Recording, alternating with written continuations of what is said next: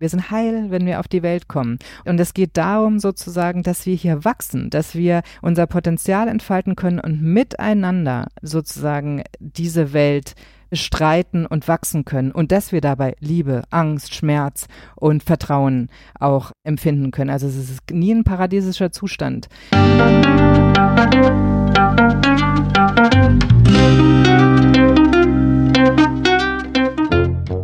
Schön, dass du wieder reinhörst.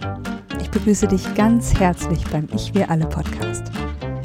Wir bei Shortcuts laden hier interessante Personen ein, die uns zu den Themen Selbst, Team und Werteentwicklung inspirieren. Mehr Informationen zum Podcast, zur aktuellen Folge und unseren Angeboten findest du in den Shownotes und bei ichwiralle.com. Ich bin Martin Permatier und präsentiere dir heute ein Gespräch mit Martina Schugraf. Martina ist Wissenschaftlerin, Impulsgeberin, Autorin und Organisationsgestalterin und setzt sich seit langem mit Ansätzen zu einer gesamtheitlicheren Bildung, insbesondere in den Hochschulen, auseinander. Sie glaubt, dass offene, sichere Räume, in denen wir wechselnde Rollen des Lernens und Lehrens einnehmen, uns helfen können, Bildung stärker mit unseren intrinsischen Entfaltungswünschen zu verbinden. Dafür müssen wir uns von Gewohnheiten lösen und unsere Identität als Wissende hinterfragen. Bevor das Gespräch beginnt, noch der Hinweis zu unserem Netzwerk für Wachstumsgefährtinnen. Auf haltung-erweitern.de findest du unsere Community mit Infos, Tipps, Events, Gruppen und ganz vielen Austauschmöglichkeiten. Wir freuen uns riesig, wenn du dabei bist. Und jetzt wünsche ich dir ganz viel Inspiration und Freude beim Hören. Audio ab.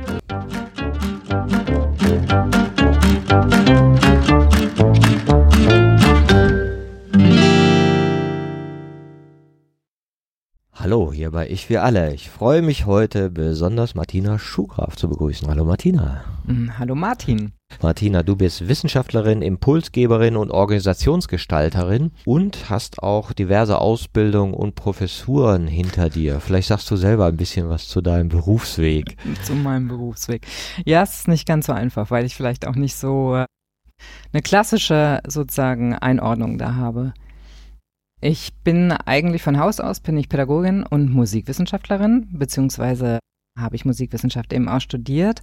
Und durch mein Musikwissenschaftsstudium bin ich in die Medien gekommen, weil wir einen Schwerpunkt Massenmedien hatten. Und über mein sozusagen mein Zusammenkommen in den verschiedenen, also in der Interdisziplinarität quasi der Fächer, bin ich letztendlich dann in der Medienwissenschaft als Professorin gelandet und hatte eine Professur in der Medienwissenschaft an der Filmuniversität in Potsdam-Babelsberg, habe diese aber aufgegeben, weil ich gerne Arbeits- und Bildungsprozesse sozusagen verändern, zukunftsfähig machen möchte und einfach ein anderes Bild davon habe, wie wir eigentlich miteinander lernen und arbeiten. Und darüber wollen wir uns heute austauschen und haben das Ganze mal holistische Bildung genannt. Holistische Bildung ist ja so ein großes Wort, da wird nicht jeder was mit anfangen können. Was ist holistische Bildung? Was verstehst du darunter? Ja, es ist, da muss ich vielleicht einfach mal ansetzen von da, wie es bei mir, also was sich da bei mir entwickelt hat. Ich finde es total interessant, wenn man mit Menschen spricht und sie danach fragt, wie deren Bildungsprozesse waren, wie sie Schule fanden, auch wenn ich an meine eigene Schulbildung denke und dann auch, was ich dann an, an der Hochschule erlebt habe, habe ich doch immer wieder das Gefühl gehabt, und das war ganz unterschiedlich, also mit welchen Jahrgängen, also aus welchen Jahrgängen die Menschen waren, dass doch ganz viel auf der Strecke bleibt, also sich eigentlich überhaupt nicht wohlfühlen. Also bei der Sch Schule merkt man das sehr, sehr stark, dass ganz viele Menschen, also egal mit wem man spricht, die Erfahrung in der Schule nicht besonders zuträglich finden, weil sie einfach das Gefühl haben, dass eigentlich Schule gar nicht wirklich viel mit ihnen selbst zu tun hat, dass wir Dinge lernen, die eben von außen sozusagen in uns gebracht werden, also buchstäblich natürlich in uns gebracht werden, weil wir sie lernen müssen, aber eigentlich wenig sozusagen ein Feld da ist und ein, und ein Ort, an dem wir sozusagen intrinsisch motiviert halt lernen können. Und dass es sehr stark etwas ist, was im reingegeben wird, was wirklich dann, was ich an der Uni noch sehr, sehr heftig fand, das ist ein Begriff, der mir dann immer wieder begegnet ist, das Bulimie-Lernen. Das werden vielleicht auch einige kennen. Also diese, diese, dieses Gefühl, ich lerne für Klausuren, ich lerne für, für irgendwelche arbeiten, aber ich lerne eigentlich nicht, weil es mich wirklich interessiert, weil ich mich damit verbunden fühle, weil es irgendwas mit mir selbst zu tun hat, mit Welt zu tun hat oder meinem in der Welt gestellt sein. Und da habe ich einfach das Gefühl, dass ich das unglaublich traurig finde, dass wir eigentlich im Grunde genommen schon am Anfang unseres Lebens so wenig uns mit dem verbinden können, was dann vielleicht auch noch später für uns an Bedeutung erlangt. Ja, da hatte ich auch Silja Graupe hier im Podcast, die auch immer diesen, vor diesem Begriff der Bildungsbiografie sprach. So, erzähl mal deine Erfahrung mit Lernen. und da geht's mir genauso wie dir. Die meisten sagen ja, die waren traumatisch. Mhm. Und, und das ist ja schon es, ja klar, wo viele sagen, ja genau, genau, müssen wir anders machen aber wo wir so ein bisschen wie Ochs vorm Berg stehen, ja, wir wissen das alle, wir wissen es aus der eigenen Biografie, hätte, könnte, sollte anders sein, ja. Kaum einer sagt ja, ja, so machen wir die Menschen fit fürs Leben, ja, sondern irgendwie machen wir das, aus welchem Grund auch immer, mhm. immer noch nach dem, naja, wahrscheinlich preußischen Gepflogenheiten oder den ersten Ansätzen aus der Aufklärung und uns ist noch nichts wirklich Besseres eingefallen. Was könnten denn Schritte sein, wie man äh, das neu in Wirkung bringt? Also da kann ich eigentlich ganz gut aus dem sprechen, was ich vor allen Dingen als Hochschullehrerin an der Hochschule erfahren habe. Ich habe ja an verschiedenen Hochschulen gearbeitet, bis ich dann eben auch die Professur hatte, also auch verschied auf verschiedenen Positionen, also sowohl im Mittelbau als auch in Professuren. Und was ich immer wieder gemerkt habe, ist in meinen Seminaren, dass ich es super spannend fand, was Studierende eigentlich auch selbst mitbringen, egal zu welchem Thema sozusagen wir gearbeitet haben. Uni hat sich leider so verändert, dass wir auch da sehr stark curricular wie an der Schule vorgehen, also durch den Bachelor, äh, durch Bachelor und Master und den ganzen Bologna-Prozess, manchen wird das vielleicht was sagen, ist es, ist sozusagen die Offenheit und die eben eigentlich mal sehr stark mit Uni verknüpft worden ist, dass wir ein, auch die Freiheit von Forschung und Lehre, was aber nochmal ein anderes Thema wäre, ist meines Erachtens sehr, sehr stark sozusagen minimiert worden. Und dadurch ist, funktioniert eben auch Hochschule sehr verschult. Das heißt also nach einem Prinzip, nach dem eigentlich eher danach gegangen wird, was sozusagen gibt das Curricula vor und was sind dann die entsprechenden Themen, die eben studiert werden sollen oder eben müssen, auch auf eine Art, damit ich eben meine Leistungspunkte erziele. Und was ich in meinen Seminaren gemerkt habe, ist, äh, ich habe das natürlich auch bedient als Professorin. Aber was ich gemerkt habe, ist immer unglaublich spannend war, wenn ich einen Seminarplan entworfen habe und dann den reingegeben habe, habe ich immer sehr offen begonnen, weil ich immer erstmal wissen wollte, was ist eigentlich im Raum. Mich hat immer total interessiert, was bringen die Leute eigentlich in Ideen, Wissen, Erfahrungen, aber auch Zugängen, Kenntnisse, Bedürfnisse, jetzt nicht im Sinne von was, was, was brauche ich gerade, sondern was hat es mit dem Thema zu tun, mit zu bestimmten Themen. Und dann haben wir tatsächlich daraufhin den den Plan, den Unterrichtsplan sozusagen zu dem Seminar oder zu dem Projekt, je nachdem, worum es ging, nochmal darüber eben sozusagen sind wir nochmal drüber gegangen, um zu schauen, wie können wir das sozusagen mit hineinnehmen. Weil es mir immer unglaublich wichtig war, dass ich sozusagen mit dem Potenzial der Gruppe arbeiten kann. Und ich glaube, das ist tatsächlich ein ganz anderes Herangehen und das war mir früher tatsächlich selber auch nicht so klar. Es ist ein Unterschied, ob ich Leute, also das hat auch was mit einem Menschenbild zu tun, ob ich Menschen als solche sehe, dass sie sozusagen lernbedürftig oder sind, also ich bringe denen etwas bei als lehrende Person da vorne, oder ob wir uns so verstehen, dass wir eigentlich zusammen einen Lernraum entwickeln. Also dass wir tatsächlich alle unsere Potenziale in den Raum stellen. Also ich glaube einfach daran, dass jeder Mensch ein Potenzial mitbringt und auch, dass diese Potenziale sozusagen an bestimmte Themen anknüpfen können und gucken können, was ist eigentlich mein Zugang dazu oder was, was bewegt mich da eigentlich? Eigentlich erstmal, was bewegt mich da? Und dass dadurch auch ein Potenzial im Raum entsteht, mit dem ich halt gerne arbeite. Und ich glaube, da habe ich einfach mehr Offenheit, vielleicht auch weniger sozusagen die Autorität einbringen müssen, dass ich jetzt die Person bin, die sagt, wo es lang geht, sondern ich fand es viel spannender, wenn wir gemeinsam entwickelt haben, wo es lang gehen könnte. Ja, das erinnert mich auch sehr an moderne Formen der Zusammenarbeit, wo mhm. man ja auch sagt, die Führung der vielen. Ja. Nicht positionsbezogen irgendwie führen, sondern rollenbezogen. Wer kann was? Wer genau. kann wie was unterstützen? Wer will wo Verantwortung übernehmen, so ist es ja auch das Lernen der vielen, ja, und, und du bist mal in der lernenden Rolle und mal in der lehrenden Rolle und kannst diese Rollen viel einfacher wechseln, genauso wie in der modernen Führung du mal der Führende bist und mal der bist, der geführt wird. Ja, mhm. absolut. Also da stecken für mich sowieso zwei Punkte drin. Ich glaube ja sehr daran, dass wir eigentlich unser Bildungssystem mal genau anschauen müssen, um eben andere Menschen zu entlassen, die dann auch sozusagen in die Arbeitswelt gehen. Also mhm. unsere Arbeitswelt sieht ja auch so aus, wie sie aussieht, dadurch, dass wir Menschen ja in einer bestimmten Art und Weise bilden oder zum Lernen bringen und ausbilden. Und ich glaube, da ist wirklich die Frage, ob das alles dem so gereicht, dass es dem Menschen, aber auch der Gemeinschaft, Gesellschaft und überhaupt zum Wohle aller gereicht. Das ist mein Gefühl, was im Moment nicht stattfindet und was auch an vielen Stellen, glaube ich, sehr eingeschränkt ist dahingehend, dass wir eigentlich gar nicht das Bestmögliche aus uns und für alle und für die Welt sozusagen entwickeln. Und was ich in Seminaren gelernt habe, also um so einen ganz kleinen Schritt schon mal in die Richtung zu gehen, was ich einfach gemerkt habe, wenn ich Seminare gemacht habe, in denen ich eigentlich noch am wenigsten selbst wusste und einfach selber mit einer relativen Neugierigkeit oder wie es die Schweizer sagen würden, quundrig reingegangen bin, das ist eigentlich, ich finde das Wort wunderschön, weil da irgendwie auch Wunder drin steckt, weil dann kommt man vielleicht auch dem Wundermensch irgendwie näher. Dann sind da ganz andere Sachen entstanden.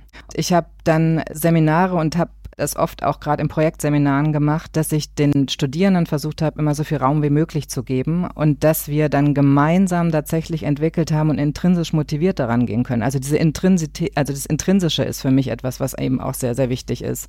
Und ich glaube, daraus entstehen ganz andere wie soll ich sagen, daraus entsteht sozusagen eine ganz andere Verbundenheit mit dem Gegenstand oder mit dem Thema, mit dem man sich befasst. Also da entsteht ein ganz anderer Bezug dazu.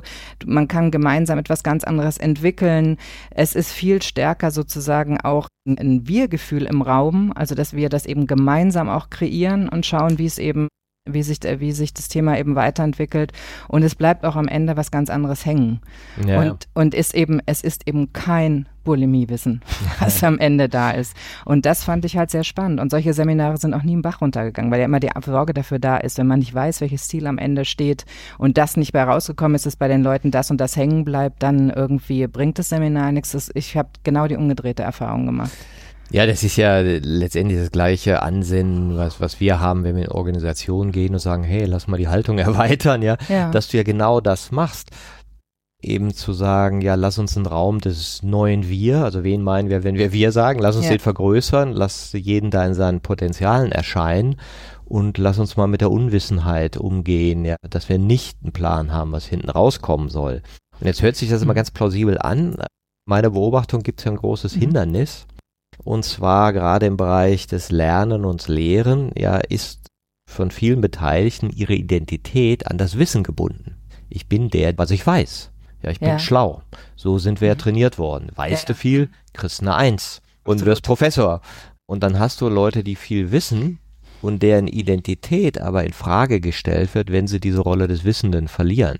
Ja. Oder verlassen. Ja. Verstehe ich absolut. Das ist eine Aufgabe der Schule meines Erachtens. Also ich glaube, dass wir da tatsächlich andere Bildungsräume von Beginn an brauchen. Und zwar, wir sind ja absolut auf, von dem Wissen, also was du jetzt, von dem du gerade gesprochen hast, das für mich, würde ich als kognitives Wissen bezeichnen. Wir sind immer sozusagen sehr, sehr stark auf den Kopf gepolt. Also das, was wir lernen über Geschichte, was ist sozusagen in der Vergangenheit passiert, Biologie, wie sind wir aufgebaut oder wie sieht unsere Natur aus, wir lernen Deutsch richtig zu schreiben, wir lernen Rechnen, also die klassischen Kulturtechniken. Aber wir lernen überhaupt gar nicht, und jetzt sind wir beim Holistischen, also wir lernen eigentlich überhaupt gar nicht mehr im Ganzen, also als ganzer Mensch, also ganz zu sein. Dazu gehört Emotionalität, also Emotionalität, Soziales, also soziale Intelligenz, wie man es vielleicht auch nennen kann, oder eine, eine, soziale Ebene sozusagen, das Ganze und auch das Persönliche. Wer bin ich eigentlich? Solche Fragen werden in Bildungskontexten überhaupt nicht gestellt. Mhm. Also wir, wir gehen gar nicht damit um oder wir gehen, wir lernen gar nicht mehr, sozusagen uns selbst zu befragen und aus dem heraus, dass wir uns selbst befragen, wer bin ich eigentlich oder was gefällt mir, was macht mir Spaß? Auch diese Komponenten fehlen für mich in Bildungsprozessen total, dass wir eigentlich überhaupt nicht mehr wissen, was, was macht mir eigentlich Spaß, was macht mir Freude, womit möchte ich mich beschäftigen und dass wir darüber uns auch begegnen können und dass wir darüber sozusagen ganz anders miteinander umgehen lernen. Und dann finde ich es eben auch total wichtig. Ich finde es so schade, dass wir lernen immer auch so stark mit Klassenräumen, sitzen an Tischen, still sitzen, auf Stühlen. Das sind unsere, das sind die Bilder, die bei mir immer aufpoppen, wenn Leute irgendwie davon erzählen, wie, welche Schulerfahrungen oder welche Bildungserfahrungen sie haben. Und auch in der Uni funktioniert es ja noch viel so. Aber für mich würde dazu gehören, dass wir rausgehen, also dass wir zum einen in die Natur gehen, dass wir meinetwegen in Museen, in Bibliotheken, dass wir vielleicht auch Reisen machen, wenn solche Dinge möglich sind, also in sozusagen Begegnung mit Kulturen schaffen, dass wir also in großem Stil tatsächlich über den Tellerrand schauen und ganz andere Formen sozusagen der Begegnung mit dem, womit wir uns beschäftigen, sozusagen herstellen können. Also es sind zwei Punkte, die ich da auch noch, ob ich wichtig fände, dass wir gar nicht mehr Lesen des Lesens willen, Schreiben des Schreibens willen und Rechnen des Rechnen willens lernen, sondern dass wir, ge also Gegenstands- oder themenbezogen, was weiß ich, wir gehen in den Wald, jetzt ganz blödes Beispiel, können aber lernen, da die Bäume zu zählen, keine Ahnung, also richtig, wirklich am Gegenstand, lernen gleichzeitig Biologie, was ist eigentlich ein Baum und schreiben meinetwegen über den Baum oder so. Also dass wir sozusagen immer viel stärker äh, sozusagen das Integral machen, also integral uns mit Themen beschäftigen, um dann die verschiedenen Arten, die, die wir sonst lernen, eben lesen, schreiben, rechnen, was tun wir noch? Also all das, was sozusagen unsere Fächer heute ausmacht, dass wir die viel mehr miteinander verbinden. Jetzt könnte man ja sagen, ja gut, die Ideen gibt es seit 50 Jahren wahrscheinlich. Ne? 70ern ja. haben die angefangen, ja, hat sich irgendwie nicht durchgesetzt. Ja, irgendwie machen wir den dann den, oder sagen wir mal in Teilen irgendwo zarte Ansätze und so. Und dann heißt es ja mal, ja, Schulrahmengesetz oder was auch immer, ja. oder Hochschulgesetz.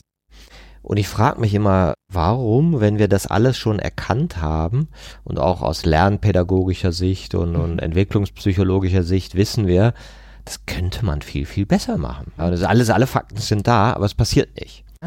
Ja, das scheint ja doch so zu sein, oder nochmal zurück auf diese Identität des Wissenden, ja. dass irgendwo dran festgehalten wird, aus irgendwelchen Gründen, ja, unter anderem ist das Personal der Lehrer selbst ja auch dafür verantwortlich, dass es so ist, wie es ist. Und natürlich die Ministerien.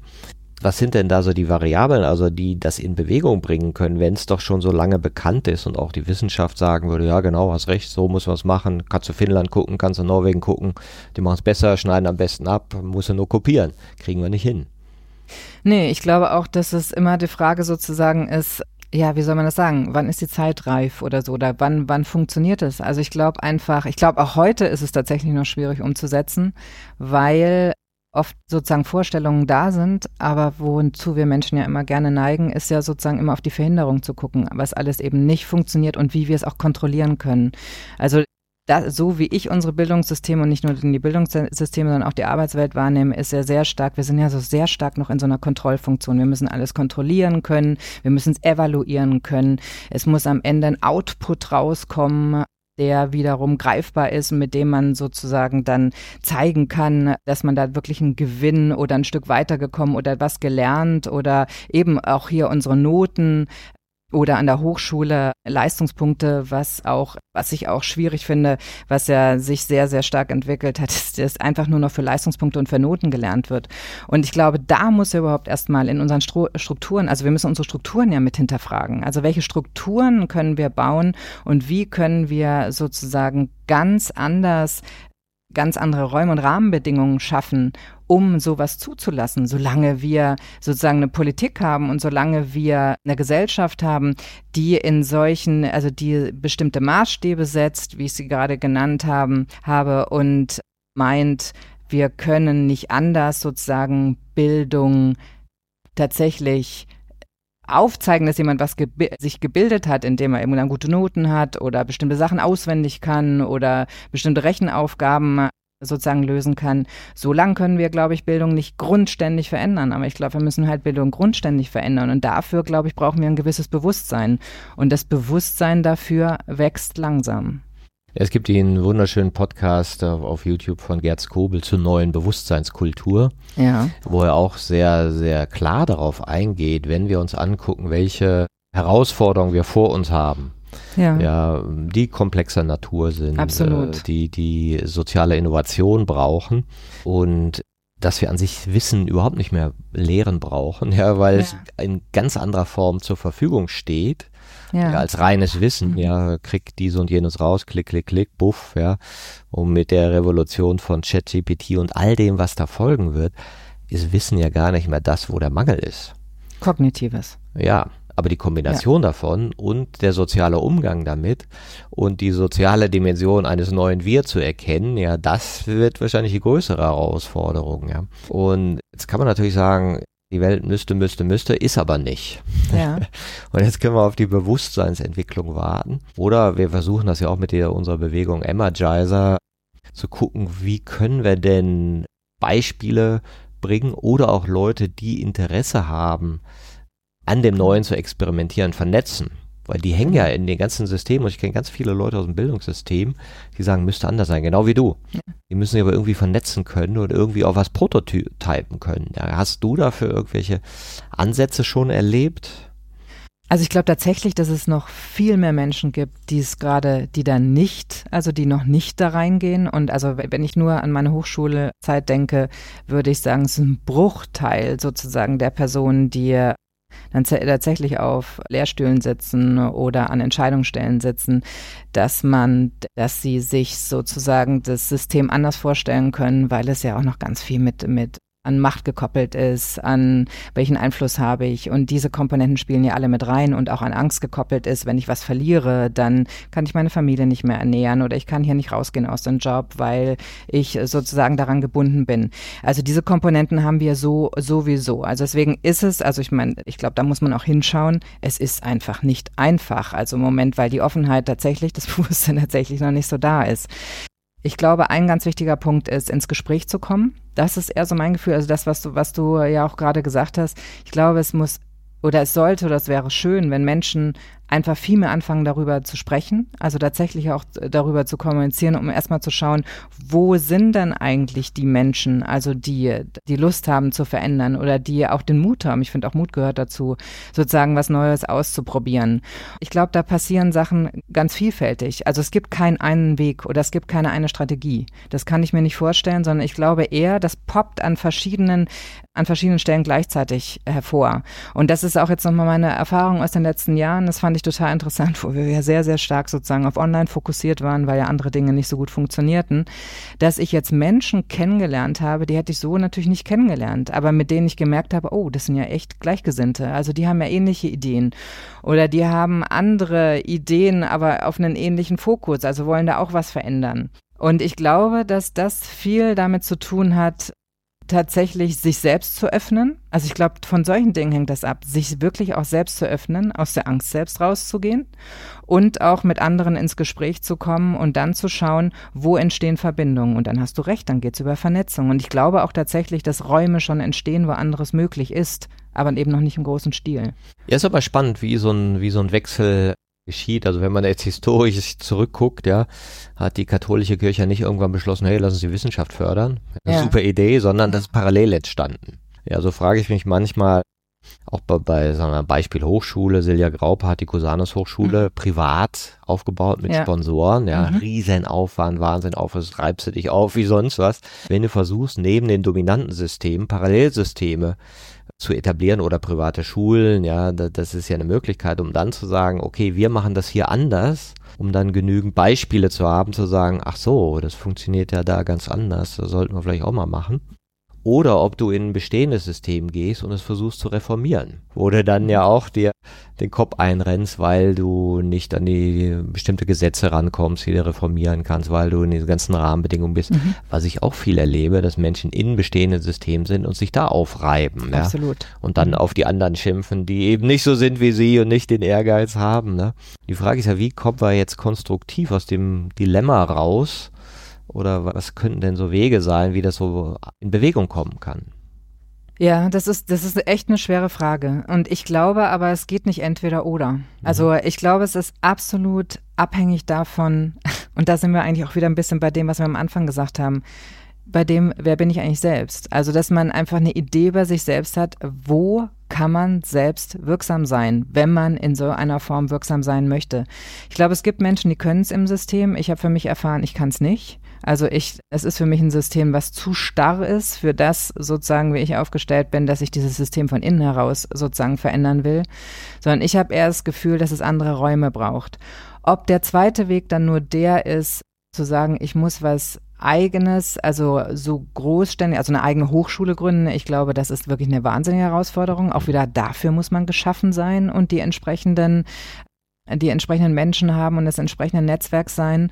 Und ich denke, andere Wege können auch sein, sich in kleinerem Rahmen zusammenzutun und zu kooperieren mit Menschen, die schon auch anders unterwegs sind. Oder ich stelle mir auch Bildung gar nicht so vor, dass wir jetzt wieder Hochschulen oder Schulen wieder gründen müssen. Abgesehen davon, Schulgründungen gibt es schon viele. Also Schulen werden, sind scheinbar einfacher zu gründen, dass man da irgendwie andere Wege bestreiten kann. Sondern ich würde mir eigentlich, mein Weg wäre eher der, dass ich schaue, wo gibt es Menschen, die anders unterwegs sind. Also beispielsweise auch, sagen wir mal, Architekten oder Architektinnen, die anders sozusagen sozusagen unterwegs sind und ganz andere Urbanität oder so entwickeln, also andere Räume in unseren Räumen entwickeln. Und wie kann man sich vielleicht mit Menschen, die auch Veränderungen, also sich Welt anders vorstellen, sich zusammentun und dann sozusagen, auch wenn es dann eben schon allein da schon interdisziplinär oder transdisziplinär ist, gemeinsam zu überlegen, okay, da, da entwickeln manche Menschen schon andere Räume, in denen wir leben. Mhm. Wie können wir uns mit Bildung verkoppeln? Wie können wir uns, was weiß ich, mit Gardening verkoppeln? Oder also wie können wir eigentlich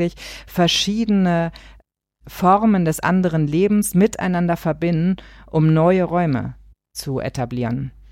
Und deswegen, ich sehe, Bild, ich sehe Bildung auch gar nicht so an bestimmte Gebäude oder wie wir es jetzt haben oder bestimmte Formen gekoppelt. Ich glaube, wir müssen Bildung viel, viel stärker öffnen. Also es geht um eine viel größere Öffnung und dass wir viel stärker sozusagen über, über die Tellerränder wirklich hinausschauen und miteinander zusammengehen und schauen, wo Bildungsräume entstehen. Ich würde da auch Unternehmen übrigens sehen. Auch Unternehmen könnten sich dafür öffnen, wenn sie nicht vorhaben, die Strategie zu fahren, ich will jetzt meinen Nachwuchs ranziehen, dass sie halt sagen, wow, ich öffne mich dafür, dass sozusagen Menschen, die sich, was weiß ich, für Autoherstellung oder so interessieren, jetzt nicht nur über einen Praktiker da reinschnuppern, sondern sozusagen, dass da wirklich Lernräume entstehen, wo, man, wo mhm. dass, sich, dass sich Unternehmen oder auch andere Organisationen öffnen und Lernräume schaffen, dass da Menschen reingehen können und aber auch wieder rausgehen können. Also dass man immer wieder sozusagen Netzwerk, also Netzwerke vielleicht nochmal dazu sind für mich auch fluide. Also die sind dann nicht, wir schaffen ein Netzwerk und dann besteht es und besteht immer so, wie es eben besteht,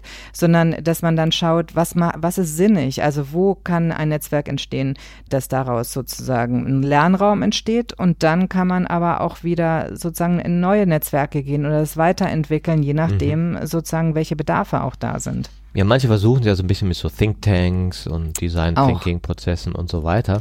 Wenn ich jetzt mal, sagen wir mal, jetzt gehen wir mal in die Zukunft, so fünf ja. Jahre, ne? Wenn wir in fünf Jahren uns unterhalten würden, ja, und ja. würde sagen, das hätte ich mir nicht vorstellen können, dass das mal passiert. Ja, so wie, sagen wir mal, mhm. fünf Jahre rückwärts, wenn du sagen würdest, was ist heute Realität, was ihr vor fünf Jahren nicht hättest vorstellen können, was ist vielleicht in fünf Jahren Realität, was heute am Rande deiner Gewahrwerdung ist, wo du siehst, Mensch, da sind so ganz viele Pole, irgendwie gibt's das ja schon, ja, und scheinbar da gibt es ja viele Leute, die wollen die Hochschule reformieren. Da gibt es auch ja. innerhalb der Hochschulsysteme Menschen, die sagen, Mensch, ist es das? Ja. Da gibt es in der Industrie Leute, die merken, Mensch, hier kommen gar nicht mehr die richtigen Kandidaten, dann müssen wir auch mhm. irgendwie anders machen. Also die, diese Bereitschaftshaltung ist ja irgendwie da. Ja. Oder so, die Bereitschaft, da in den Raum reinzugehen.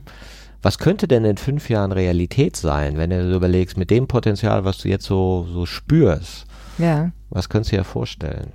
Also was ich einen echten coolen Sprung finde, ich weiß noch nicht, ob wir das wirklich in fünf Jahren schaffen, aber dann wäre ich, dann wäre ich wirklich irgendwo baff, hm, dass sozusagen Menschen lernen, nicht mehr in diesen Machtstrukturen zu denken. Also wenn ich jetzt zum Beispiel auf, auf Professuren gehe, und darüber habe ich auch schon ein bisschen geschrieben, ich könnte mir viel mehr weil wir gerade auch über Netzwerke gesprochen haben, professorale Netzwerke vorstellen. Also, dass ich gar nicht, dass, dass sozusagen der einzelne Mensch gar nicht mehr in bestimmten Positionen, Funktionen, Titeln, Machtgefügen denkt, sondern viel stärker sozusagen wirklich daran gekoppelt ist, wie bringe ich mein Potenzial sozusagen, und da stelle ich bereit eben für die Gemeinschaft, wie, wie entsteht daraus sozusagen ein gemeinschaftliches Fortkommen. Und dass wir, dass wir dann überhaupt gar nicht mehr so einzelne Positionen haben und natürlich gleichzeitig werden, würden damit die Hierarchien zumindest die Starren, die wir im Moment haben, abgebaut, sondern dass tatsächlich es funktionieren würde, dass wir ein Bewusstsein dafür haben, dass wir mit dem, was uns ausmacht, mit dem, was wir gerne in die Welt bringen wollen, dass wir daran andere partizipieren lassen. Nicht mehr eben sozusagen auf unserer Machtposition bestehen. Ja, finde ich super Punkt. Wenn ich dich jetzt in fünf Jahren fragen ja. würde, boah, krass, ist ja passiert. Ja. Wie ist denn das passiert? Wie ist das passiert? Ich glaube, es funktioniert nur, indem wir an verschiedenen Stellen gleichzeitig sozusagen solche Impulse setzen. Das heißt, es braucht Impulse in der Politik, es braucht Impulse. Ich denke mal an diesen Machtaspekt. Professor ja. X, Professorin Y ja. sagen, boah, ich war so identifiziert mit meiner Position und habe immer hier den Schlaumeier gemacht und die anderen niedergemacht und oh, und unsere Sitzungen, die waren immer ganz stressig, ne, weil ich gemerkt habe, das ging immer politisch hin und her. Wir haben uns um die Kohle gezankt, das war unerträglich, aber ich habe es dann gelassen irgendwann fand ich es blöde. Ja. Ja. Und irgendwann haben wir uns mal ausgesprochen und haben gemerkt, nee, an sich sind wir da ko-kreativ viel besser unterwegs. Ja. Wie ist dieser Moment zustande gekommen? Also fällt mir da spontan einfach ein Wort dran ein dranbleiben. Also die Menschen, die, die sich sowas schon vorstellen können, die müssen dranbleiben. Also es geht darum, immer wieder zu schauen, in alle Systeme reinzugehen und da, davon auch zu erzählen, also sozusagen mit den Menschen ins Gespräch zu kommen. Anders, also ich, ich glaube, du kannst niemanden dazu hinbiegen. Warum verändern sich Menschen? Da glaube ich aus Leidensdruck. Na, okay. Das wäre deine Hypothese. Also, wie, wie schaffst du genügend Leid? Wie erzeugst du genügend Leid? Naja, wenn du Veränderung erzeugen willst und ja. glaubst, Leidensdruck ist es, dann könntest du ja sagen, hm, dann müssten wir halt konstruktives Leid erfinden und und dann würde die gewünschte Veränderung entstehen, ja. Nee, ich, nee das, das, so glaube ich, funktioniert sowieso schon nicht, weil es gibt auch keine gewünschte Veränderung. Also ich glaube einfach viel stärker, deswegen das, was wir jetzt ja besprechen, das ist ja, da entsteht ja ein vages Bild. So, wie es sich letztendlich dann darstellt, das können wir nur alle zusammen machen. Also das entsteht nur aus allen. Und deswegen glaube ich auch, das Leid ist ja schon da. Es ist ja schon da und manche erdrückt es mehr und andere erdrückt es weniger. Ich glaube, da spielen einfach viele Faktoren eine Rolle, wann Dinge einfach zum Kippen kommen. Also wenn Menschen, glaube ich, so weit sind, dass es wirklich gar nicht mehr geht, dann machen sie sich auf die Suche nach neuen Wegen. Nichts anderes ist ja sozusagen jetzt auch in den letzten beiden Jahren passiert, aber es ist kein Prozess, den du tatsächlich in fünf Jahren einfach mal sozusagen in Gänze, also sozusagen umspannend sei es Land oder noch weltumspannend ändern kannst. Ich glaube tatsächlich, dass es nur, dass es sozusagen gleichzeitig an verschiedenen Stellen anfängt, Veränderung stattzufinden. Ja, ja, das würde ich auch so sagen. Der emergiert, also der erscheint ja. dann irgendwann, ja. So wie keiner jemals beschlossen hat, wir tragen keine Krawatten mehr. Ja. Irgendwann haben die alle aufgehört, Krawatten zu tragen. Keiner weiß warum, wann, wie, sondern ja. irgendwann so, nee, doch nicht, nee, heute nicht, nee, morgen nicht, nee, gar nicht. Und jetzt kommst du in Firmen rein, keiner hat mehr Krawatten an, oder? Ja, ganz wenige, ja, ne? Tut also, nicht ganz so weh. Ja, ja tut nicht ganz so weh. Nein, aber es ist ja interessant, weil du sagst, okay, es braucht das Leiden und ja, das Leiden ist da, ne? Also ich wär, würde jetzt nicht, naja, es braucht das Leiden und ich sage, wir müssen das Leid schaffen. Na, die Frage ist ja, wie wird es wahrgenommen? Und, ja. und, da bist du ja bei Haltungserweiterung. Wann veränderst du deine Haltung, wenn deine sinngebenden Antworten, also das, was du als sinngebend sozusagen diesem Leid zuschreibst, ja, ja das ist zwar blöde, aber und du hast eine Erklärung, die für dich sinngebend ist, dann sagst du ja, okay, ist halt irgendwie komisch unser System, aber ist egal. Weil deine mhm. Sinngebung ausreicht. Und irgendwann sagst du, nee, das, was ich mir da erzähle, dass es egal ist, stimmt ja gar nicht. Ja. Oder, oder dann merkst du nochmal, ich muss es mir anders erklären. Und das ist ja dann der Moment, wo du sagst, okay, jetzt gehe ich in Veränderung, wenn ich nach einer neuen Erklärung suche, weil die alte sozusagen das Leid nicht mehr beruhigt. Ja, ja ich glaube überhaupt erstmal zu erkennen, dass wir Leid erzeugen, das wäre, glaube ich, einfach schon mal eine Erkenntnis, also sozusagen, die uns ein Stück weiterführen würde, weil es ist ja, Leid entsteht ist ja nicht irgendwie kommt ja nicht vom Himmel, ja, dass Gott irgendwie mal irgendwie Leid ausschüttet und dann haben wir Leid auf der Welt. Hey, so das Leben ist ein Jammertag. ne? die Belohnung kommt nachher. Ist dir ja. nicht aufgefallen. Ne? Nee, das ist mir noch nicht aufgefallen. da ist mir ja doch auch schon aufgefallen. Es ist nur die Frage, wie man es dann fasst. Und ich glaube einfach, dass wir wenn wir wirklich anschauen, wie eigentlich unsere Systeme und Strukturen funktionieren, damit erzeugen wir unglaublich viel Leid. Und zu schauen, in was für Strukturen wir eigentlich arbeiten, also wirklich sozusagen eine Offenheit dafür zu schaffen, zu schauen, was ist eigentlich das, worin ich immer wieder das Gefühl habe, im Hamsterrad zu drehen oder wo ich immer wieder das Gefühl habe, dass es mich sozusagen an die, ans Ende meiner Kräfte bringt. Also erstmal dafür sozusagen muss man ja eine Öffnung finden. Aber dann haben wir natürlich noch die Angst. Also die Angst sozusagen als etwas auszusteigen ist ja immer schwierig.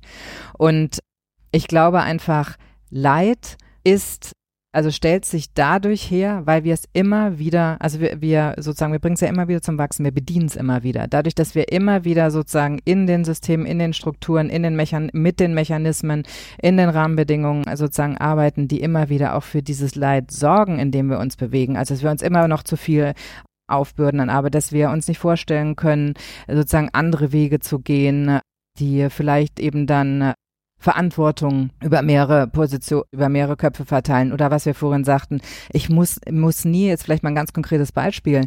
Ich merke das sozusagen aus meiner Kollegenschaft damals. Ich glaube, ganz viele haben eigentlich, haben einfach Angst gehabt als Lehrende, die Autorität zu verlieren, wenn sie vor den vor, vor Lernenden stehen und bestimmte Dinge nicht wissen oder zugeben. So, das ist ein, ist ein ganz, ganz schwieriger Prozess. Und, und da habe ich vielleicht nur mal kurz als Beispiel. Ich habe für mich gemerkt, damit habe ich persönlich scheinbar nicht so ein großes Problem, weil ich einfach das Gefühl habe, dass wir ja, und da waren wir ja bei dem, was wir vorhin hatten, dass wir zusammen das sozusagen auch kreieren können und dass es völlig in Ordnung ist, etwas nicht zu wissen. Und schon gerade, wenn wir davon sagen wir, was ist eigentlich jetzt noch Wissen? Was für ein Wissen wollen wir eigentlich haben? Ist es nur dieses komische kognitive Wissen oder wollen wir nicht eigentlich ganz unterschiedliche, brauchen wir nicht ganz unterschiedliche Formen und auch Fähigkeiten, Fertigkeiten, eben unser Potenzial, was wir in die, in die Welt entlassen wollen? Und dann glaube ich, wenn wir da, wenn wir uns dessen gewahr werden und gleichzeitig zulassen, dass wir Dinge auch mal nicht wissen, dass wir experimentieren, dass wir auch scheitern dürfen und dass nur aus dem Scheitern heraus sozusagen auch wieder Neues entstehen kann, dass nur darauf, dadurch, dadurch auch wieder Raum geschaffen wird, um auszuprobieren, wie geht's denn vielleicht besser. Ich glaube, wenn wir das braucht's einfach, dass uns dessen immer mehr gewahr zu werden, dass wir dann uns die Räume schaffen, um eben auszuprobieren, was uns gut tut und wo es hingehen kann. Ja, und ich glaube, du beschreibst ja ganz gut diese, diese zwei Pole. Also einmal, was du sagst, ja, die Autorität verlieren oder auch die Identität verlieren, könnte man auch sagen. Ich bin der, so wird's der, empfunden, ne? Ich bin der, der weiß. Ja, ja und, genau. und, und in der Entwicklungspsychologie würdest du sagen, ja, okay, du definierst deine Selbstgeschichte, ja. dass du was weißt, und du sagst, nee, ich definiere meine Welt Selbstgeschichte anders, äh, dadurch, dass ich Dinge in Bewegung bringe, Stärken genau. zeige und Stärken in Bewegung bringe und Leute verbinde und vernetze. Würde man jetzt sagen, hey, du bist in einer erweiterten Haltung. Du hast deine, irgendwann warst du vielleicht auch mal so, dass du dich über dein Wissen definiert hast. Da würde ich total mit dir gehen, so funktionieren unsere Bildungssysteme. Ja, ja, klar. Und das ist genau das, was es ja so, so wahnsinnig schwierig macht.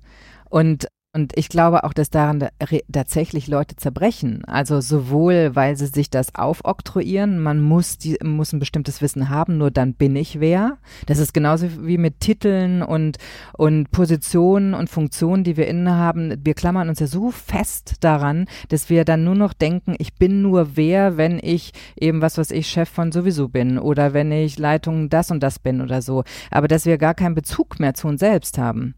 Das Interessante und, ist ja, dass einige einige sich daraus im gleichen System befreien und andere nicht. Ja. Also wo äh, ist es das System, was dich dazu macht, oder bist du die, die das System irgendwie interpretiert und es für das hält, was es ist, oder sagst du, nee, an sich, äh, in dem Moment, wo du dieses Narrativ, diese Erzählung, ich bin, mhm. bin die Wissende und ich muss es immer sein, nicht mehr übernimmst, ja. bist du auch freier von Auf den jeden Strukturen. Fall. Ne? Also Natürlich. Also braucht es, glaube ich, schon diese Selbstentwicklung ja, also die Identität wechseln zu können oder Erfahrung zu haben von ja. sich selbst in genau. einer anderen Erzählung oder auch Menschen zu treffen, die sich selbst nicht mehr so definieren. Absolut. Und dann sicherlich auch den, den Systemwandel. Und da ist, ja. glaube ich, auch ganz kritisch, dass die Systemgestalter, ja, ich sag mal, Ministerien oder so, natürlich in Parallelwelten leben. Nee, und da würde ich ja sagen, System- und Strukturgestaltende sind wir ja alle. Das ist ja genau das, was wir immer wieder total vergessen. Es gibt natürlich Strukturen, in denen wir, also die irgendwann mal aus irgendwelchen Gründen, das kann ja auch, also beziehungsweise wenn man das Ganze historisch jetzt anschaut, das kommt ja nicht von ungefähr. Sie haben ja irgendwann auch mal Sinn gemacht. Aber Welt entwickelt sich, Leben entwickelt sich. Es geht ja weiter. Und damit tun wir Menschen uns, glaube ich, unglaublich schwer. Also ich glaube, wir tun uns oft auch schwer mit der Veränderung. Und das, das, und was ich mittlerweile eigentlich eher sagen würde, wir sind Strukturgestaltende und werden gleichzeitig von den Strukturen gestaltet, also geformt. Mhm. Die, die Strukturen formen uns ja schon. Also es ich finde, das kann man sehr, sehr gut beobachten, wenn man Menschen anschaut, die eben in ein System hineingehen, sei es jetzt sozusagen in der Wissenschaft, sei es in der Wirtschaft, egal wo, wie die sich verändern mit der Zeit und wie sehr die sich an die Strukturen anpassen und eigentlich die Strukturen inherieren. Also die werden, die Strukturen sind dann so inhärent, dass sie eigentlich gar nicht mehr drüber hinausschauen können. Und das finde ich ja teilweise so schwierig. Und da ist der Punkt und das ist der Punkt des Leids. Irgendwann kann es aber sein, und ich glaube, das ist eine körperliche Geschichte fast eher, oder eine seelische, die sich in dem Körper, keine Ahnung, im Körper Ausdruck findet, dass dann wirklich die Burnouts entstehen, Depressionen, andere körperliche Geschichten, weil dann die Seele nicht mehr hinterherkommt, was sozusagen wir uns selbst antun mit dem, wie wir in den Strukturen funktionieren, die wir aber mit selbst erschaffen. Diese Mühle einfach mal zu erkennen, wie wir im Grunde genommen, und das ist, weil wir jetzt vorhin beim Leid waren, das wäre ja das, wo wir aussteigen müssen und sagen, okay, nee, diese leidvollen Strukturen machen überhaupt keinen Sinn mehr und wir haben immer die Chance, ja, alles neu zu erfinden und alles, also alles ist erfunden, auch unser Geldsystem ist erfunden, was ich übrigens besonders leidbringend und besonders elendbringend finde, weil es ja so unglaublich viel Ungleichheit schafft, über die ganze Welt verteilt. Und wenn wir uns eigentlich dessen gewahr sind, war ich übrigens in einer guten Ausstellung im Bernischen Museum gewesen, also die Erfindung des Geldes. Und das fand ich einfach nochmal so interessant, wenn man sich immer wieder vor Augen führt, dass im Grunde genommen alles veränderbar ist, was wir Menschen geschaffen haben. Alles. Es gibt nichts sozusagen, was davor zurück, also was dahinter zurücktritt. Also ich meine jetzt nicht, dass wir, wie soll ich sagen, also es gibt Dinge, mit denen wir umgehen, aber die Bedeutung, die wir den Dingen geben, mit denen wir umgehen, das schaffen wir Menschen. Ja, natürlich. Und es ist ja auch so, ich meine jetzt das Beispiel immer, ein Alien, sagen wir, dem du die Erde geben würdest, ne, und mhm. sagen, gestalte das doch hier mal, ne, so dass ja. hier Menschen 10.000 Jahre lang drauf leben können, ja, oder ja. 20, 30, würde der in Ansätzen das kreieren, was wir hier haben. Ja, natürlich nicht. Der würde was ganz anderes machen. Der ja. würde was ganz anderes machen. Genau. Das heißt, wenn du die Welt gesamtheitlich denken könntest, ja. würdest du wenig von dem erfinden, Grenzen, Schulsysteme, Bewertungssysteme, dann würdest du es anders machen. Ne? Ja. Aber aus irgendeinem Grund ist das ja so erschienen, emergiert, wie es ist historisch. Ne? Und, und jetzt müssen wir mit dem umgehen, was ist. Ne? Und, und daraus wieder vielleicht Raum geben, wie du sagst, Raum mhm. geben, dass was Neues erscheinen kann. Und ja. entstehen kann. Und genau. das geschieht ja durchaus über die Wahrnehmung von Leid. Ja. Ja, also diese, diese Schmerz. Und dann fragt man sich auch, wer in mir nimmt das eigentlich wahr? Ja.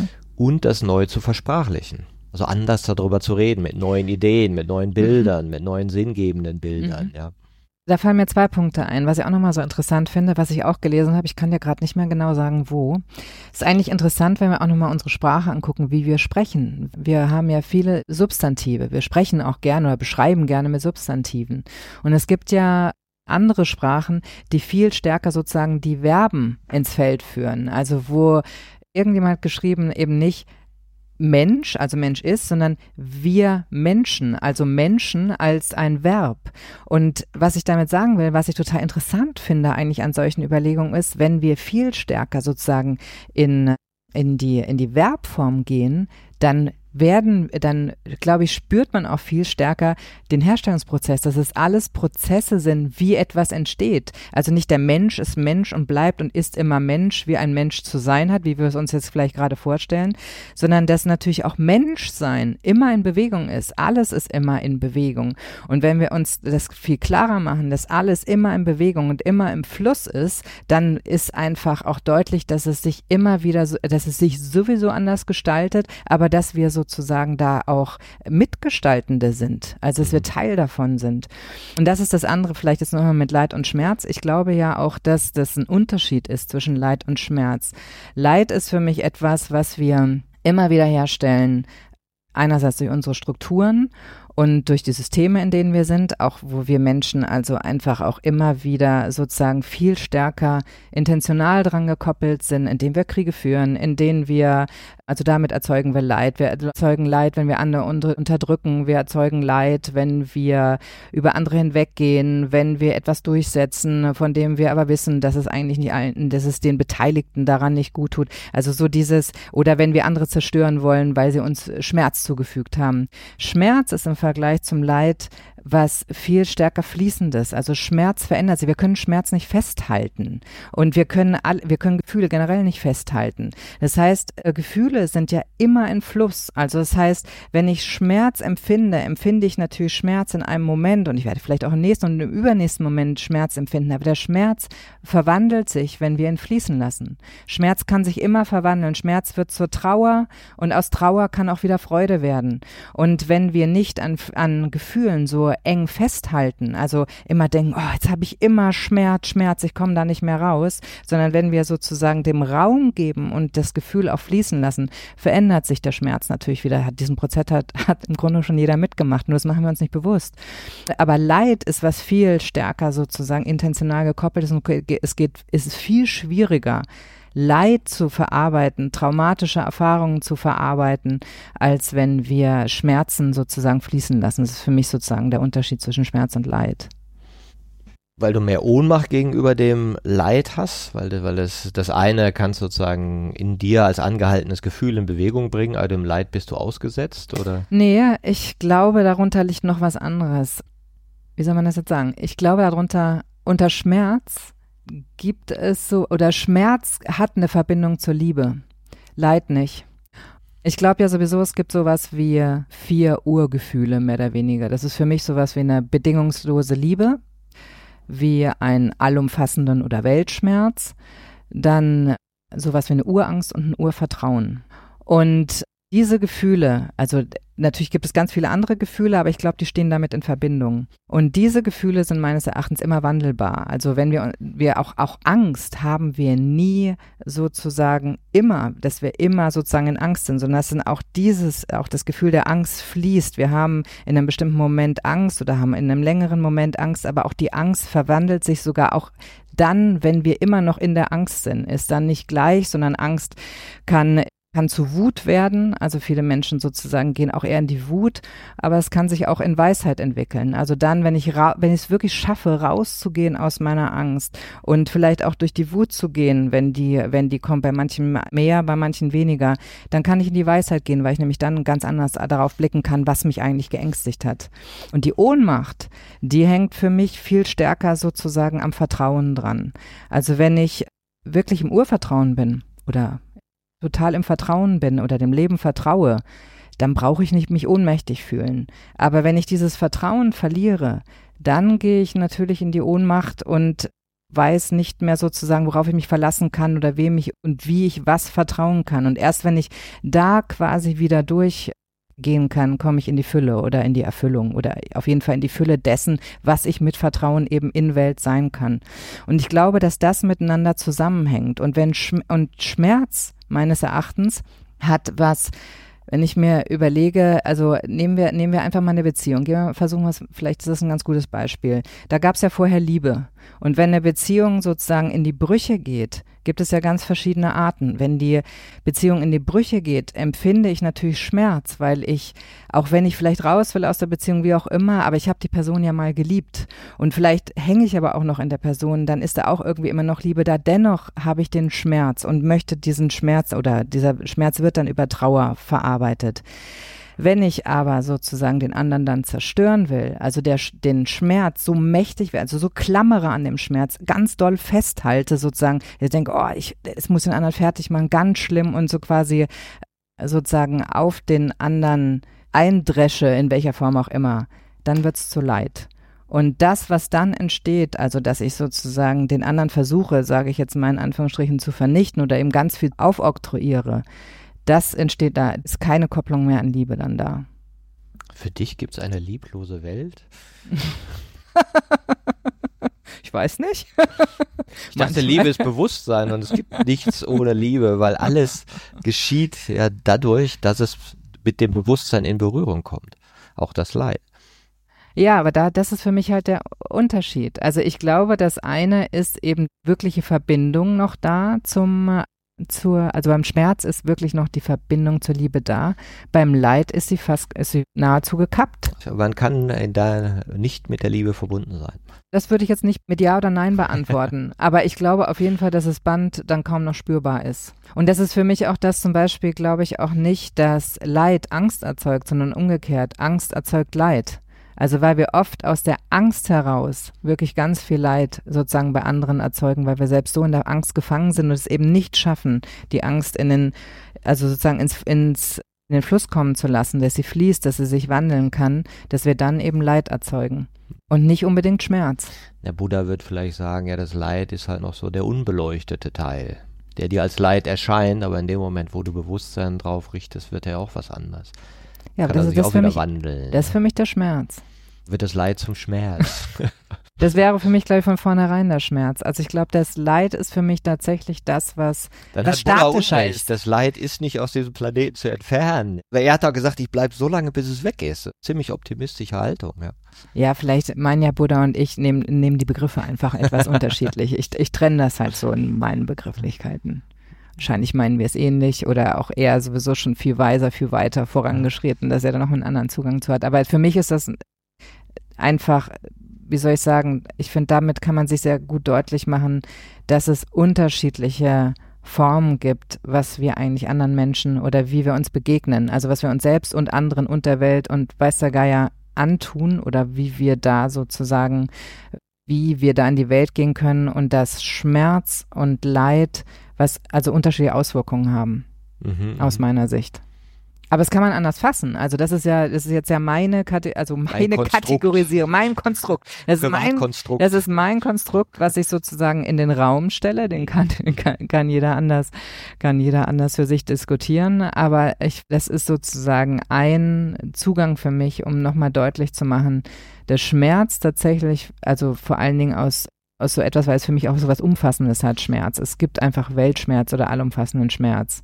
Und den kann man auch fühlen. Und das ist etwas, was, was sich wandeln lässt. Und beim Leid ist das halt einfach um Längen schwieriger. Deswegen ist es wahrscheinlich nicht gekoppelt, also nicht entkoppelt, weil wir ja mit Traumatherapien und was weiß ich nicht alles, haben wir ja Menschen auch wieder alles wunderbar empfunden, weil wir ja auch nun diese, das ganze Leid in der Welt haben. Aus dem Leid können wir aussteigen, aus dem Schmerz können wir nicht aussteigen. Umgekehrt. Nee, der Schmerz für den Schmerz wird es immer in der Welt geben. Also ich glaube nicht, dass wir eine, also ich glaube nicht, dass wir hier ein Paradies haben können. Das kann ich mir okay, nicht. Okay, also der, aber, der, Schmerz wird bleiben, aber, aber, de, aber der kann genau und der, wir werden auch immer wieder Schmerz. Und das Leid genau. kann aber gehen, weil genau. es selbst gemacht ist. Genau. Ja, so optimistisch. Ne? Ja, ich, glaube auch wieder ganz bei Buddha. Ne? Das Leid kann gehen, das der Leid Schmerz wird gehen. transformiert. Genau. Und, äh, aber, aber immer wieder. Trotzdem kommt der Schmerz. Aber der, der Schmerz wird nicht einmal transformiert und dann kommt er nie wieder. Also Schmerz gehört zur Welt dazu. Leid gehört für mich nicht wirklich zur Welt dazu. Das ist etwas, was wir Menschen immer, immer wieder erzeugen. Ja, ja, und weil wir es immer wieder erzeugen, gehört es auch zur Welt. Ne? ja, solange wir so, solange wir es brauchen, ja. Das solange stimmt. wir es brauchen, ja, interessant. Ja, da waren wir ja vorhin. Also wie funktioniert Veränderung? Über, über Schmerz oder über Leid? Naja, im Moment tun wir es, versuchen wir es über Leid, aber es funktioniert halt nicht so richtig gut. Aber wir, wir brauchen ja immer so viel Leid, damit wir in die Veränderung kommen. Wenn wir vielleicht irgendwann lernen, dass so das Los, also dass, dass wir ein, das, das Schmerz und Leid also es ist jetzt meine Unterscheidung, dass das was Unterschiedliches ist und dass wir Schmerz gehen lassen können, würden wir ja gar nicht so lange daran festhalten. Dann kann ja Veränderung viel schneller stattfinden. Weil, der, weil der, das ist ja genau das, wir können nichts festhalten im Grunde genommen, sondern alles fließt, so wie unsere Gefühle fließen. Und wenn man sich dann bewusst macht, dass auch der Schmerz sich natürlich verändern wird, auch wenn er noch so tief ist, in mhm. bestimmten Situationen oder bestimmten Momenten, dann verwandelt er sich ja. Und dann äh, brauchen wir, brauchen wir das gar nicht mehr so am Leid festzuhalten oder zu warten, bis es so schlimm ist, dass wir eben in Veränderung kommen, sondern dann würden wir viel, viel schneller sozusagen den Fluss zulassen können. Ja, und das ist, das ist ja ein ganz interessanter Vorgang, ja, den, den Maturana, Umberto Maturana ja so auch mhm. beschreibt, dass, dass sozusagen das Fühlen kommt zuerst. Ja. Und die Sprache ist die Antwort. Und, und er sagt sozusagen, du nimmst halt, er nennt das Verschiebung der Relationen im Außen, im ja. emotional wahr, also Schmerz, Leid, aber auch Freude. Ja. gibt es dann Erklärungen, Selbstgeschichten, Ja. Deutungen, Sinngebung, ja, warum das jetzt so oder so Ja. ist, die sich mit der Zeit ja kulturell verändern und auch persönlich verändern. Ja, Und wir sind ja bei holistischer Bildung, also wenn wir Ja. sagen würden, hey, wir haben ja Bildung 150 Jahre lang so gemacht, ich glaube, das ist ein bisschen schmerzhaft gewesen, ja, wir haben viel Leid kreiert, wir machen es mal anders. Ja, wir haben doch hier Erkenntnisse von Ent- Entwicklungspsychologen und Pädagogen auch und haben ja hunderttausende Lehrer, die sagen, hey, das müssen wir mal anders machen. Wir machen das jetzt. Welches Organ sozusagen oder was in uns macht diese Erkenntnis möglich? Also dieses emotional wahrnehmen, ob nur Leid oder Schmerz und dann eine neue Erklärung geben. Ja, und eine, eine Hinweis darauf ist, aber wir sind auch wieder im Reich des etwas Schwierigeren, das Gewissen. mhm. Also wie schaffen wir das, widersprüchliche Gefühle gleichzeitig zu empfinden ja, und nicht nacheinander? ja, Weil sonst hast du deine rollengebundenen Teilpersönlichkeiten, denkst so sozusagen am Kneipentisch, ja, Schule muss sich ändern, ne? Und am nächsten Tag denkst du, ach nee, wir machen so weiter wie immer, ach, ist ja ganz schön anstrengend, ah, lassen wir mal weiter so, ne? Und fühlst diese Widersprüche nicht gleichzeitig. Ja, Und erst wenn du diese widersprüchlichen Gefühle in einem Moment sozusagen Ja. holistisch, ja, gesamtheitlich Ja. fühlst, denkst, was machen wir denn da? Ja. Ist ja Wahnsinn. Ja, können wir da anders machen, ne? Wir müssen was anders machen. Wir machen das jetzt anders, ja. Also dieser Eureka-Moment, wo diese Ja. Widersprüchlichkeiten sich treffen und der Schmerz mit den Erkenntnissen zusammenkommen, das ist ja so in kleinen Veränderungen passiert das so, aber auch in größeren. Und der müsste ja ganz viel im Kollektiv irgendwie geschehen, ja. Ich finde, du hast zwei total wichtige Sachen gerade gesagt. Das eine ist, weil du angefangen, also weil du das jetzt mit Maturana sagtest, mit dem Gefühl und der, Mhm. der Sprache.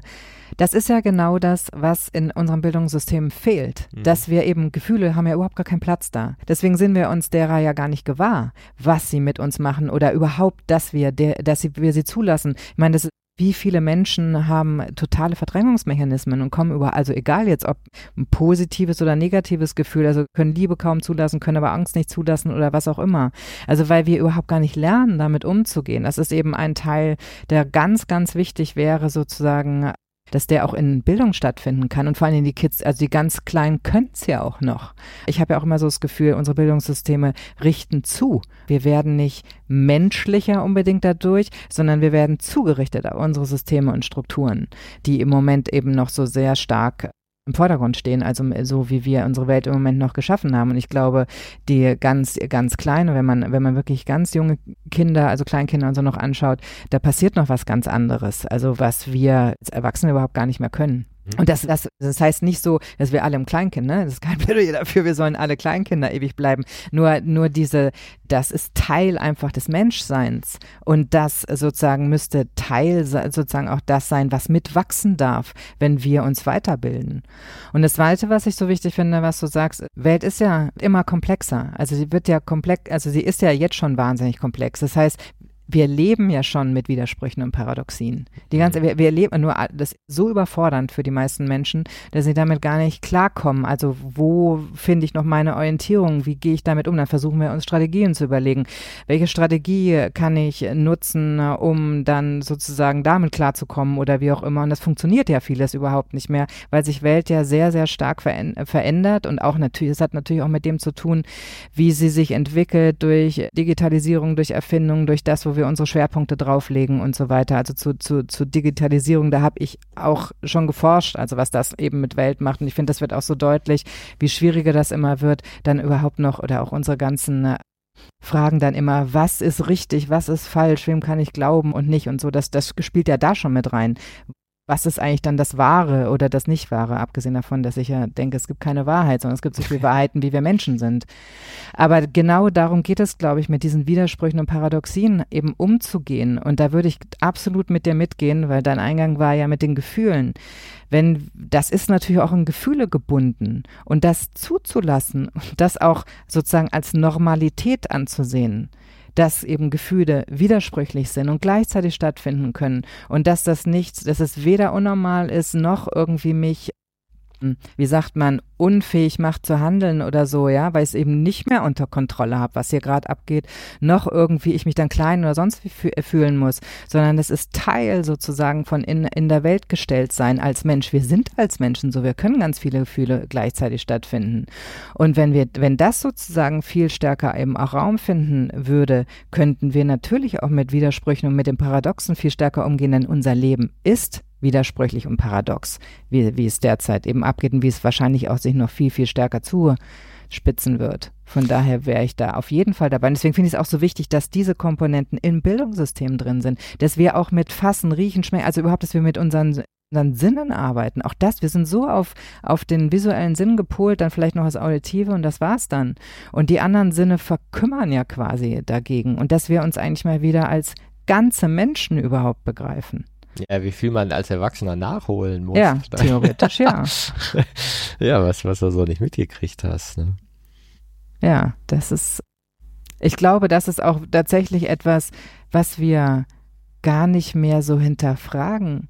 Also so dieses Ganzsein, also wenn wir ne, über Holismus oder Hol, äh, Holon finde ich da ja nochmal so interessant, ne? Also dieses aus der Holachie, Holon ist ja Ganzes und Teil zugleich. Also, also sozusagen, du bist das Teilchen ist immer das Ganze, also ist immer ganz und gleichzeitig sozusagen Teil eines größeren Ganzen. Der Tropfen im Ozean. Entweder das oder die Zelle im, im Organismus mhm. und so weiter. Und wenn wir uns das als Menschen einfach mal deutlich machen, dass wir Menschen immer ganz sind. Wir kommen ganz auf die Welt. Wir sind ganz, wenn wir hier auf die Wir sind heil, wenn wir auf die Welt kommen. Und es geht darum sozusagen, dass wir hier wachsen, dass wir unser Potenzial entfalten können und miteinander sozusagen diese Welt bestreiten und wachsen können und dass wir dabei Liebe, Angst, Schmerz und Vertrauen auch empfinden können. Also es ist nie ein paradiesischer Zustand. Aber dass es darum geht, sozusagen, dass wir eben hier wachsen und das Potenzial, was quasi in uns eingefaltet ist, also das denke ich halt. Ich denke, dass wir mit einem eingefalteten Potenzial hier ankommen, dass sich das hier zur Entfaltung bringen kann und dass wir keine Angst haben müssen. Der andere ist aber, ich bin dem aber unterlegen oder ich muss jetzt in Konkurrenz gehen oder der andere kann was besser oder weiß nicht. So wachsen wir ja auf. Und nicht, dass wir uns immer als ganz empfinden, als etwas Ganzes im größeren Ganzen, im großen Ganzen. Ja, und ich glaube, dass ich meine, die, die Jetzt hätten wir nicht so viel Therapien und. Coachings und naja, das ist ja das Alba die Weltbegegnung, ich bin ganzer Körper, alles wunderbar, ne? Und Ken Wilber spricht ja auch so diese Prä- und Trans-Phasen mhm. und dass wir sozusagen vorverbal sind wo es, wo es alles schön ist und dann kommt die Sprache rein. Mhm. Ja, und wir müssen uns irgendwie in diesem Sprachraum orientieren mit richtig falsch und wie er sich halt so vermittelt. Mhm.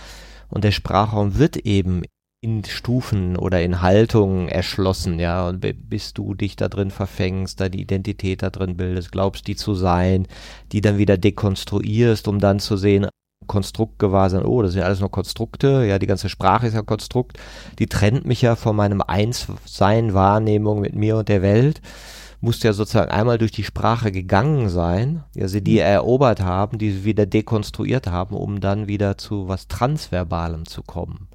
Ja, das ist sozusagen ja der entwicklungspsychologische Hintergrund. Ne? Also ich, ich glaube, ich verstehe, was du meinst. Ich glaube nur, das hängt enger miteinander zusammen, weil wir ja auch über Sprache Welt machen. Also ja, ja klar. Mit, genau, also wenn Zwischen, wir zwischendurch dem, konstruierst genau. du dann ja in dem Wahn, den du gerade hast. Naja, Welt, ne? aber wenn, aber das ist ja die Frage. Also wenn wir uns in dem Ganzen aber als ganz wahrnehmen, also wenn wir immer uns dessen gewahr sind, dass wir ganz sind, dass wir ein Ganzes sind, dass wir heile sind mit all dem, ne? Und heile meine ich jetzt nicht nur, natürlich können wir uns das brechen, natürlich können wir, kann uns eine Krankheit ereilen oder so. Das sind ja dann die Herausforderungen sozusagen des Lebens, sozusagen daran zu wachsen, das in Fluss bringen zu können.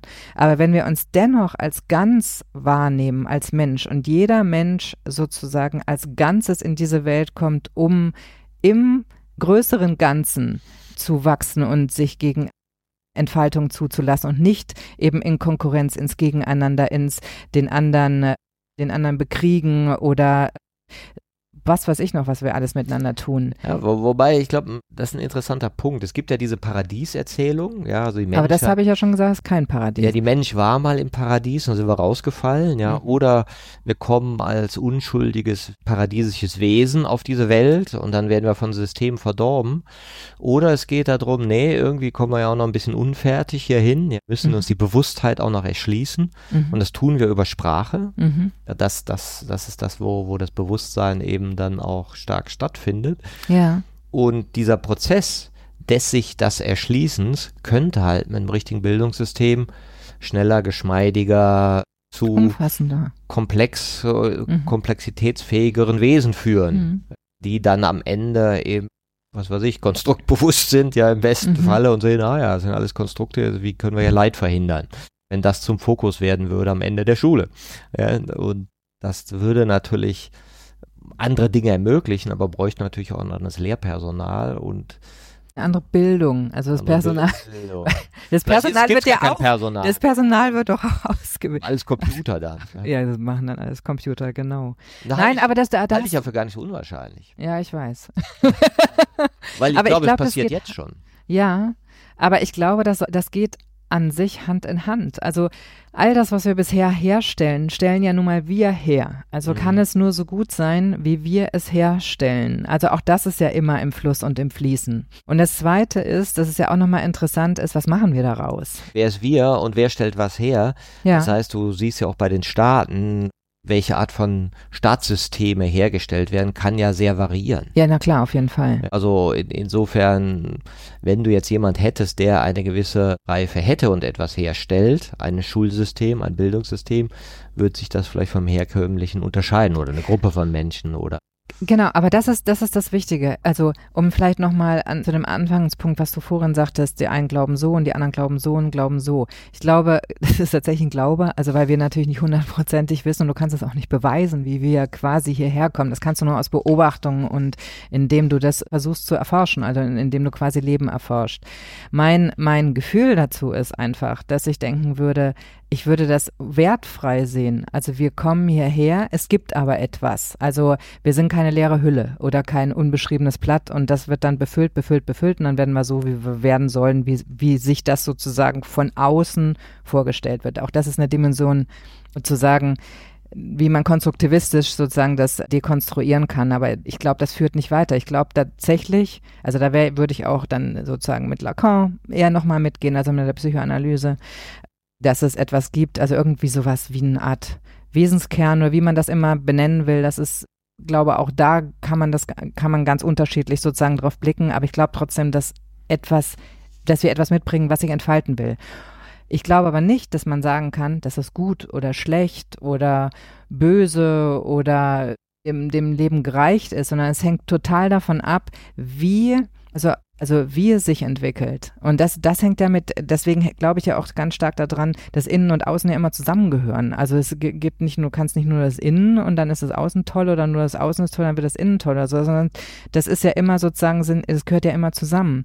Und was ich auch noch wichtig finde, sich zu überlegen, wir leben ja in einer ganz stark binär kodierten Welt. Also wir denken in entweder oder immer noch viel, wobei es natürlich jetzt ganz viel so ist, sowohl als auch, auch zu denken, was ich auch wichtig finde. Also dass es immer viel mehr Möglichkeiten als nur das eine oder andere gibt. Es gibt nicht nur gut und böse, richtig, falsch, weiß ich nicht, rosa, blau oder was, in welchen Kategorien wir auch immer denken, sondern ich glaube, dass wir Vielheiten sind.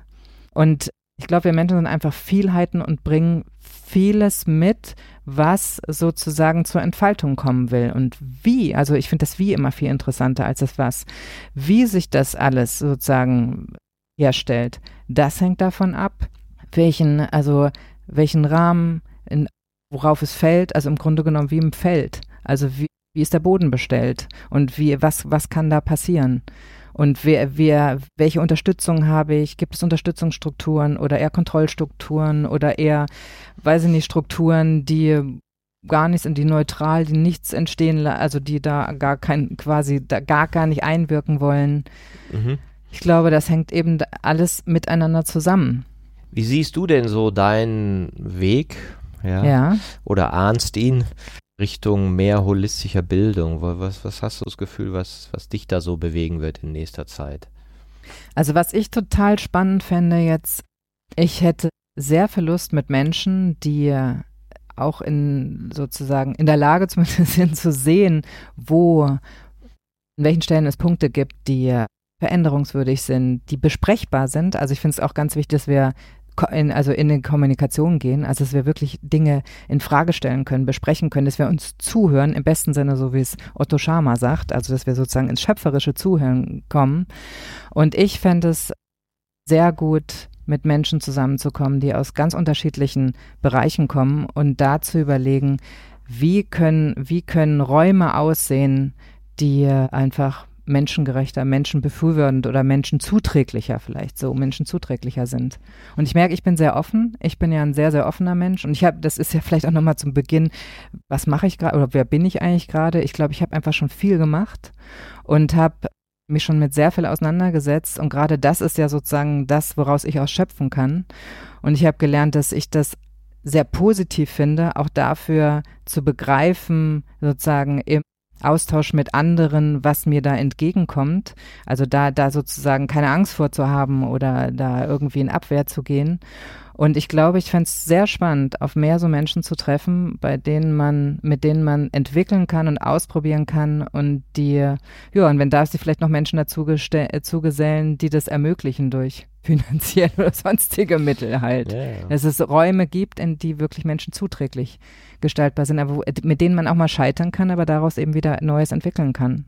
Also wirklich ja, dafür haben wir ja unsere schöne Community-Haltung erweitern gegründet ne? und da verschiedene Themenpartner und ich glaube, du hast das ja. Thema Hochschule und Haltung. Ja. Ja, und, und da bieten wir auf jeden Fall einen Anknüpfpunkt und wir haben ja schon ich glaube, Schule und, und Haltung, Journalismus und Haltung, also verschiedene ja. Themengruppen.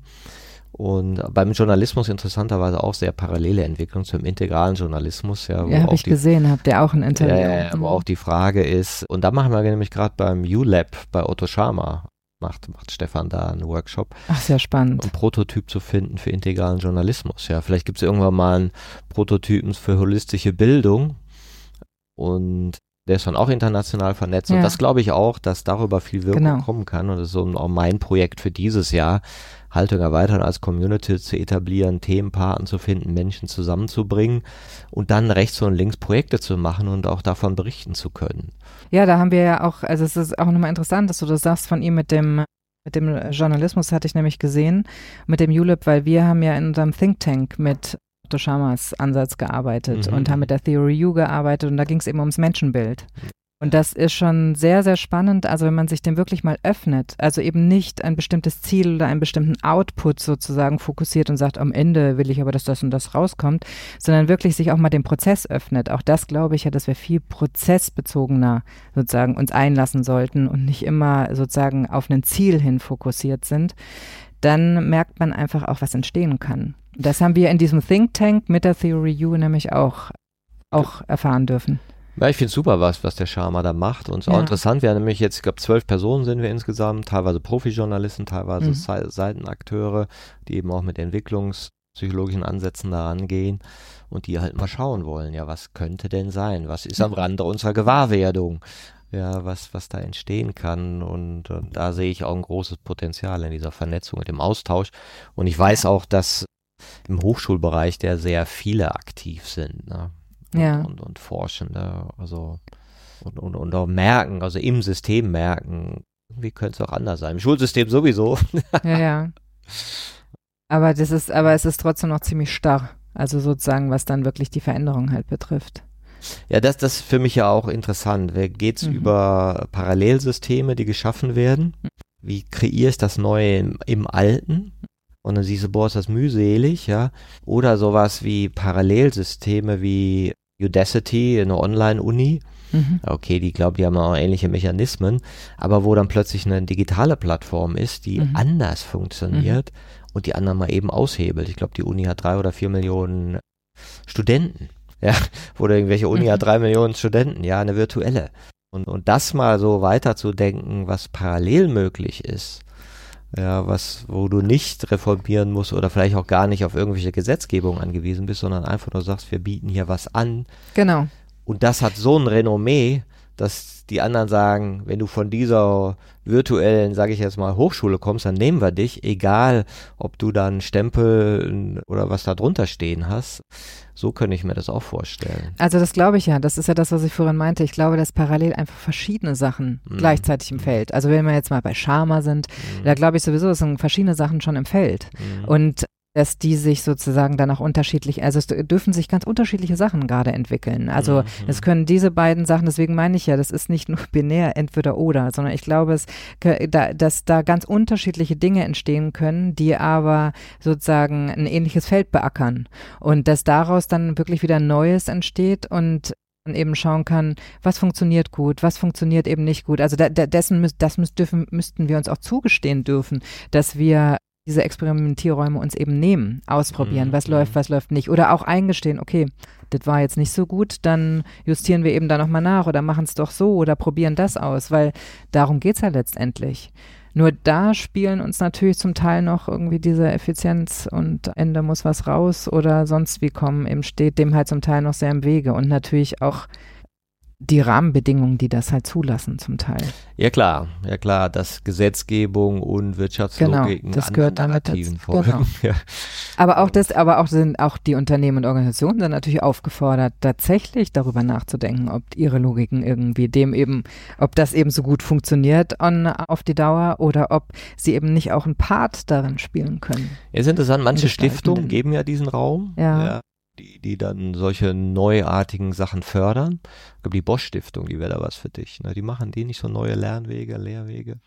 So weiß ich, bis jetzt weiß ich es nicht so genau. Also bis jetzt, ich habe mit Stiftungen habe ich ja auch schon. Also dauert mit, halt, dauert halt. Ja, genau. Und die haben ja meistens bei Stiftungen ist es ja oft so, also zumindest so wie ich es kennengelernt habe, dass die ja dann an bestimmten Vorgaben, die sich selber gegeben haben, auch gebunden sind. Also was finanziert wird, was nicht finanziert mhm. wird und so weiter. Ja, ja. Da gibt's, ich glaube, da ist noch ganz viel Luft nach oben offen. genau, aber wir, ich, ich, glaube, wir spüren, ja, da ist viel Luft und da ist ja. viel Kreativraum, da kann viel ja. entstehen und ich glaube auch, da Stimmt. sind viele Menschen, die was entstehen lassen wollen. Ich hoffe, wir haben heute dazu inspiriert, ja, sich auch gerne mit dir zu vernetzen, also gerne auch über die Plattform Haltung erweitern oder andere Wege, ja. weil wir da eben Menschen zusammenbringen wollen, die, die eben auch spüren, es könnte anders sein. Und oft fängt es ja damit an, sich überhaupt mal kennenzulernen, mal ein bisschen auszutauschen. Auf jeden Fall. Irgendwann entstehen dann Dinge und man denkt so, wow, ja, hätte ich nicht gedacht. Und spätestens in fünf Jahren müssen wir natürlich dann hier nochmal einen Podcast machen, um zu sehen, na, was ist heute ist Realität, was du dir vor fünf Jahren noch nicht hast vorstellen können? Das machen wir, es ist gut. ich danke dir, Martina, für den wunderbaren Austausch. Und ich danke dir, Martin, dass wir uns überhaupt zu diesem Podcast zusammengefunden haben, dass du mich dazu eingeladen hast. Ganz herzlichen ja, Dank. Und dann lassen wir uns mal überraschen, was so kommt. Ne? Ja, freuen wir uns mal drauf. Ja. danke. Danke dir.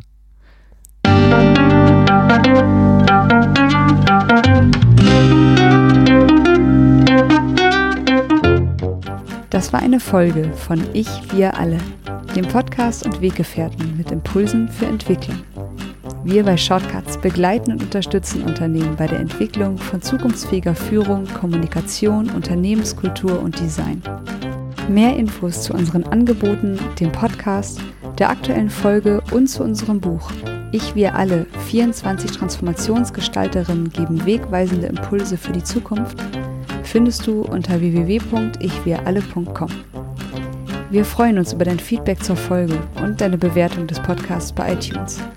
Bitte stell uns gerne Fragen zum Podcast und noch Vorschläge für Themen und Interviewpartnerinnen, die dich interessieren würden. Und zu guter Letzt schau gerne bei uns in Berlin-Kreuzberg vorbei. Wir lieben Besuch.